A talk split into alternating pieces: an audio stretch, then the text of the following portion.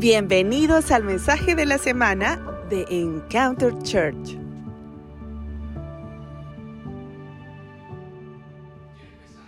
I want to start first honoring uh, a lot to the fathers of this house, the families that are here, and also the children that are here. And I want to share this uh, subject with you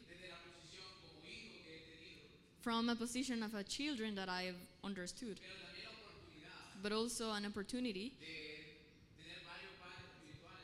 that I had uh, the experience to get to know many fathers in my life, as for my life and for other people too, and see what these uh, cause in the life of the people. In 2019, we had the opportunity uh, to visit a, a jail with only like youth. A- It was a youth jail. It was a new experience because there was people on my age, uh, people uh, younger than me, that they were in there in jail.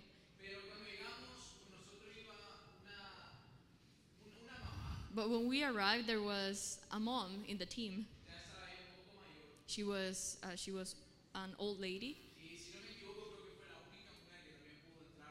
And if I'm not wrong, she was the only woman that could come with us to the place. There was many leaders and people that they were already working in the place.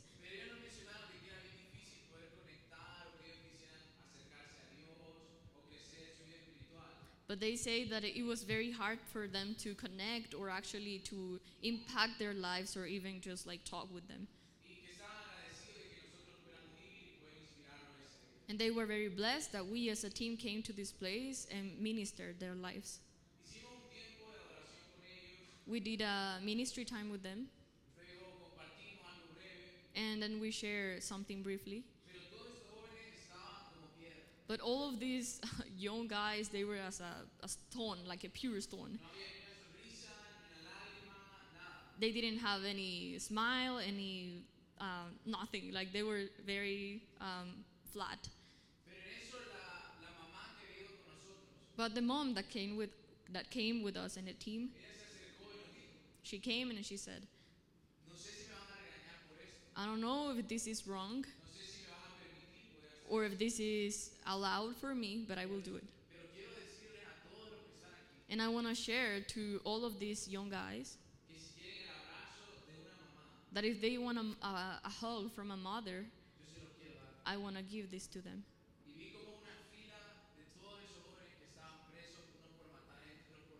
And I saw how all of these guys started to, to be in, in one line just to go and receive a hug.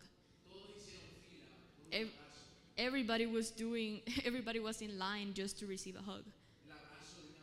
The hug of a mother, the, the hug of a father.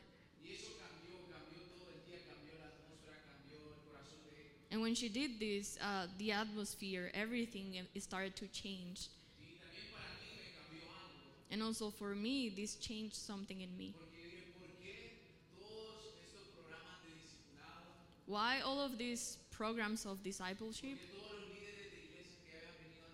Why all of the leaders that came here before, uh, nothing happened? And like any impact was in there.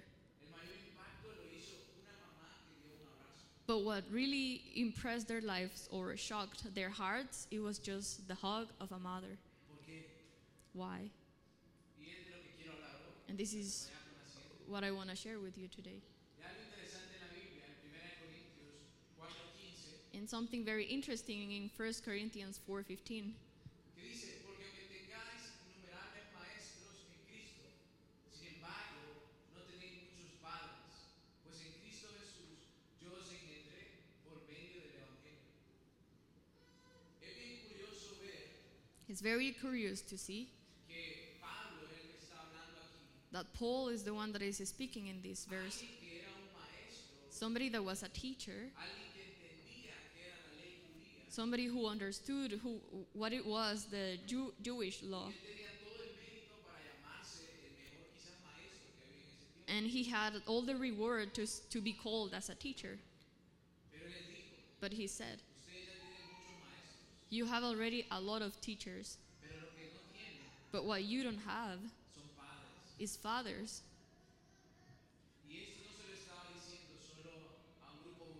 And this was uh, talking not just for a youth uh, group, se lo estaba diciendo a la iglesia. it was for the whole church.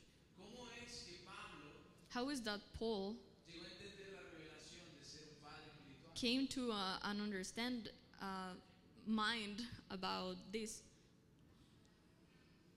¿Qué fue lo que dijo que él hacía? What what is was Jesus? What was Jesus doing? What was Jesus uh, explaining to everybody? Everybody was he was what he was sharing. He said, "I do, and I speak what I see to my Father do." And we see that all the apostles, uh, they were the fathers of the faith. What is this meaning? That the better fathers are the ones that better understand uh, the children, childhood. The apostles understood what this was, that it was just about the Father. That the more I get to know Him, the more I can give to others. Because at the end, un maestro se limita a dar de lo que ha estudiado. a teacher is limited to give to what he have under, uh, understood or studied. Pero un padre da todo lo que es. But a father gives everything what he is. Esto suena bonito, This sounds really beautiful, pero también puede ser un problema. but this can also be a problem. Porque si da, los padres dan todo lo que son. Because if the fathers are giving everything what they are, Eso incluye lo that this is including the good, but also the bad, the bad of this. But I want for us to see a story,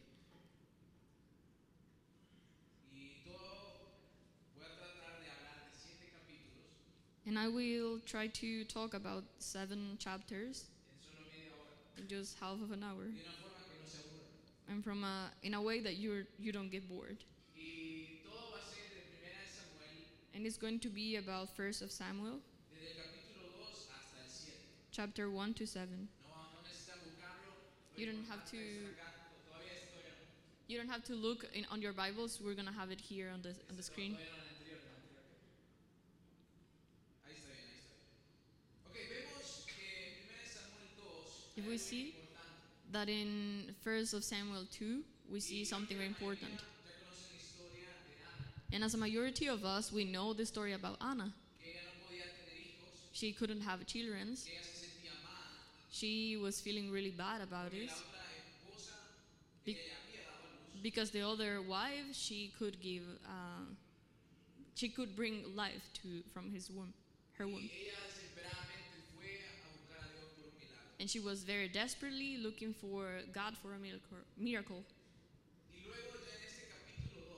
And if we see in this chapter two, literalmente se llama el cántico de Ana. this is literally uh, the name of the chapter is the Sing of Anna.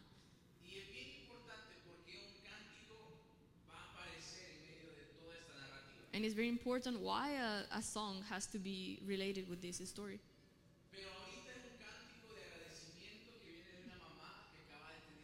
But right now, it's a it's a song that is coming from a mouth of a mother that just received a miracle. But in the same uh, song está en 15, is in Exodus 15. que es el que hace That is the one that Moses did in tel- in the thankfulness when they were delivered from the Egypts. in the time that Anna was singing this song, in that moment, the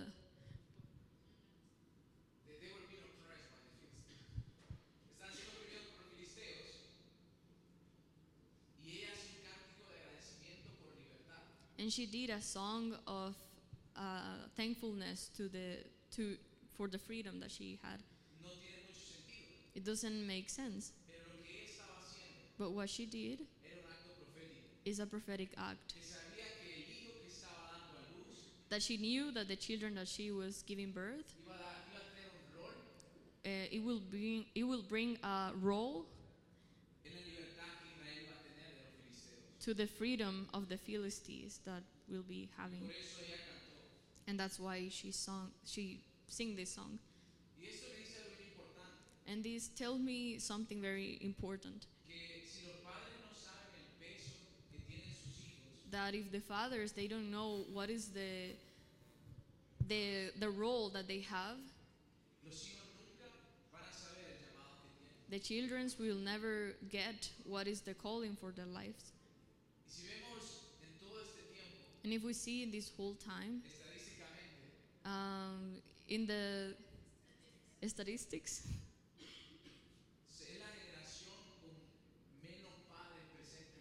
this is the generation that has less fathers present in their lives is a gen- is a fatherless generation and we see the results of this generation how is the society around This is not about the poor mindset. It's not for the Netflix movies. It's not because Bad Bunny came. It's because there's no fathers around. There's no fathers that they, they have a heart full of love. There's no fathers that, under, that understand the role that, that they are children first. But we see that Anna understood the role of his children. That when the time came, uh, she gave away her, uh, the children. What she did in here. She positioned uh, Samuel to, to walk in his uh, calling. So this is what the fathers uh, do. They position uh, their children to what they have been called. And we see what happened to Anna. That for her, the miracle was having a child. But the miracle that God saw was giving birth to a freedomer. How God sees uh, their children. How God is seeing your own children. And one of the reasons that I really wanted to talk about this is uh, because if you see, if you notice, every every one of us that, that is serving here, the church is full of youngers. That many people they are saying this is a like younger um, church, and this is why, with more reason, we have we, we are in the need of of be lead or having a father. And something that actually happens in this story is that the priest that was leading at that time, that it was Eli, Eli, sorry, he forget who he was. And because of this, in the, Bib- in the Bible talks that their, their children's, uh, they, they, get lost. And they were dead. And we see that there is a man of God that, that was, uh, that he forgot what, what was his calling. And we see the, the mercy of God. Because for many people, they are also um, in jail with the things that they experienced in the past, in the things that you that you have made um, wrong. In the decisions that we didn't uh, took. We believe that for a bad decision in life. God took away our calling. Pero luego vemos que en 1 3, But we see that in 1 Samuel 3, el plan que Dios también tenía para restaurar el llamado de Elí. there was also there was also a plan to restore the calling of Eli because God calls Samuel the first time. Um, Samuel uh, was thinking, "Oh, Eli is calling me," and he comes to him. "¿Y ¿qué necesitas? I'm here. What do you need? And he says, I didn't call you. He goes to sleep. And God called him again. And Eli, he was wrong again. He. He, said, I didn't call you. But in that moment, it's where something comes that nobody from the youth uh, leaders or people that is in here, we have already. That is experience. And in that moment, Eli uh, stopped and he reminded uh, their walk with God. His walk. And he, he was reminded about the experience of God. And that also Samuel could experience this. And he said, You know what? For if you, in any moment, you, you hear this voice again, just understand that it's God that is the one that is calling you and just answer to Him. And this is our reflection of. How the next revival is going to look like. And is that God is raising a generation that is passionate for Him, that He, that the people starts um, giving away everything what they were, that they surrender their lives to follow God, but they don't have the experience. The experience that the fathers, for those that they have many years walking already in God, that they they do carry. Because at the end, in a revival, uh, it could be starting by leadership in a church, but it will be sustained by the fathers of the house. Fathers that constantly they will be uh, leading their people, the, their own children's, and also to the spiritual um, sons and daughters. And something interesting in the next one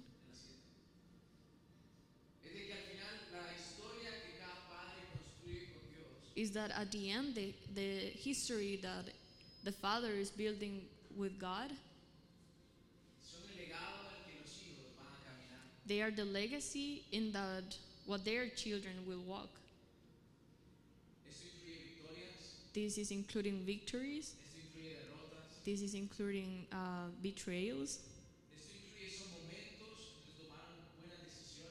Uh, this is also including the moment where you took the right decision and also the wrong decision. But at the end, God will be there. It's very important for us that as a children, as, as young people, we can nurture ourselves from their stories. We can eat from the stories that they have lived before. So now we can walk in this legacy. Luego vemos que en 1 Samuel 4, And we see that in 1st of Samuel, when he was already uh, grown up,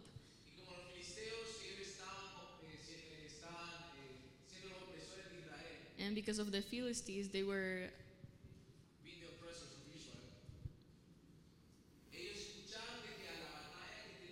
they heard that the battle that they were having,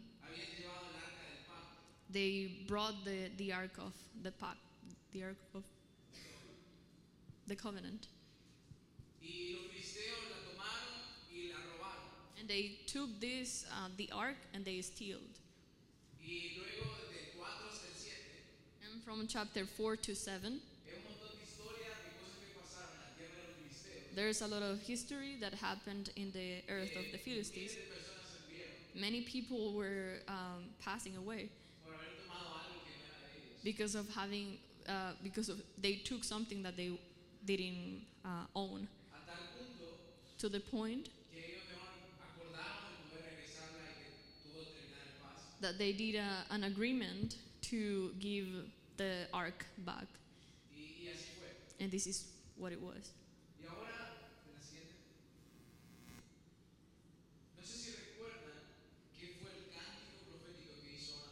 I don't know if you remember the song that Anna did. It, it was a song of, of freedom because he, she knew that his uh, that her child will be part of the freedomer of the Israel. Y en 1 de Samuel 7, And in, in 1 Samuel 7, del 15 al 17, from the 15 to 17, vemos lo que ocasiona we see what this caused. When a father understands the role of the children,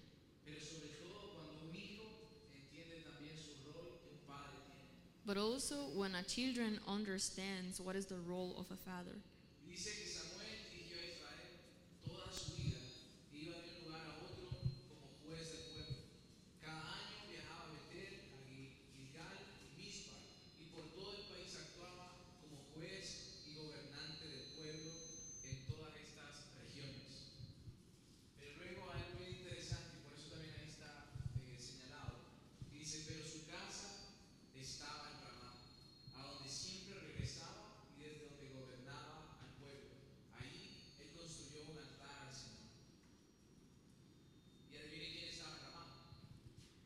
And this verse is explaining where where Samuel was led to to his life as a judge to the town, but he was always coming back to the to his home where it was in Ramah.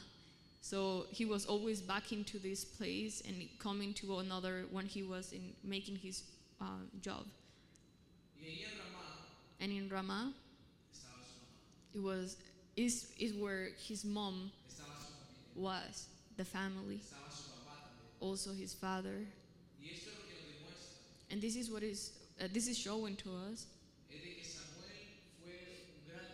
that Samuel he was a big leader, a big judge, a big priest because he had a good founda- foundation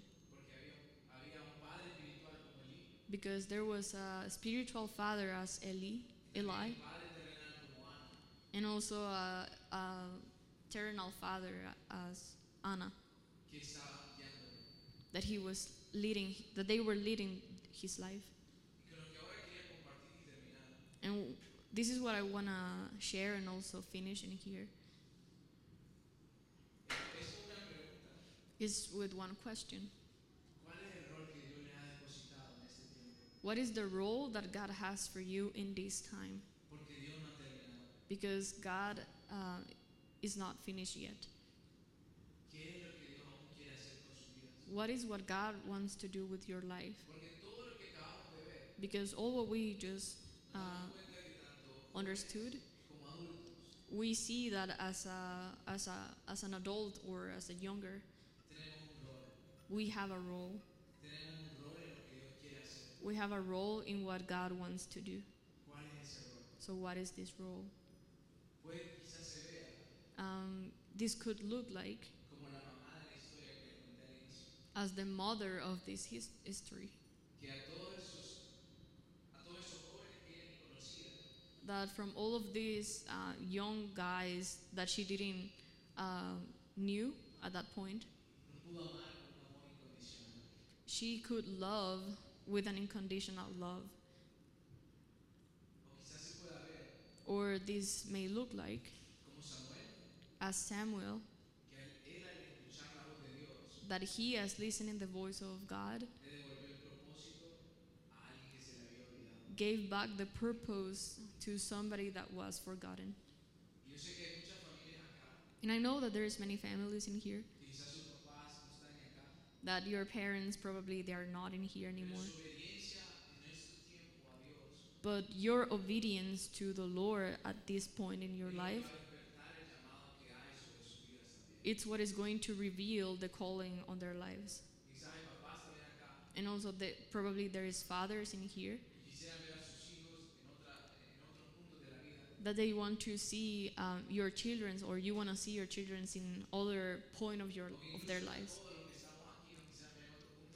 And even to us that that we are here that you want to see us in another way or another position. Pero su obediencia a Dios But their obedience to God va a ser lo que nos guíe a llegar a eso. will be guiding, guiding us to arrive to what He has. Quisiera pedirles si pueden ponerse de pie. So I want to ask you if you wanna, if you may stand.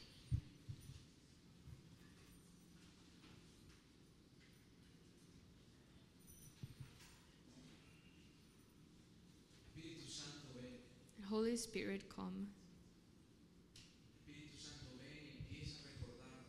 Holy Spirit, come and, and remind us the moment when we said yes to you, when we decided to follow you, uh, no matter the, the circumstances we were having. Probably we didn't have finances. Probably we had a baby to sustain at that point. We didn't knew how to do um, everything, but you were there. So help us to remind, help us to remember how is your your will. That the next generations that are to come, they can get to know you better because I get to know you.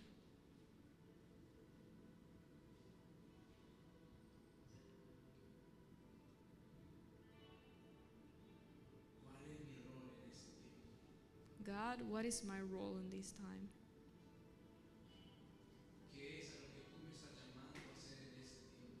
What is uh, your calling to me in this moment?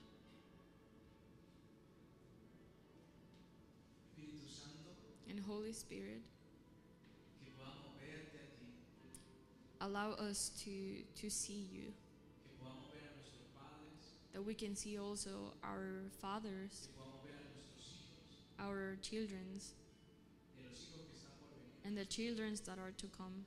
Como tú lo ves, as you see them, because you are good. You have been good with us, and your will be with us in the next generations.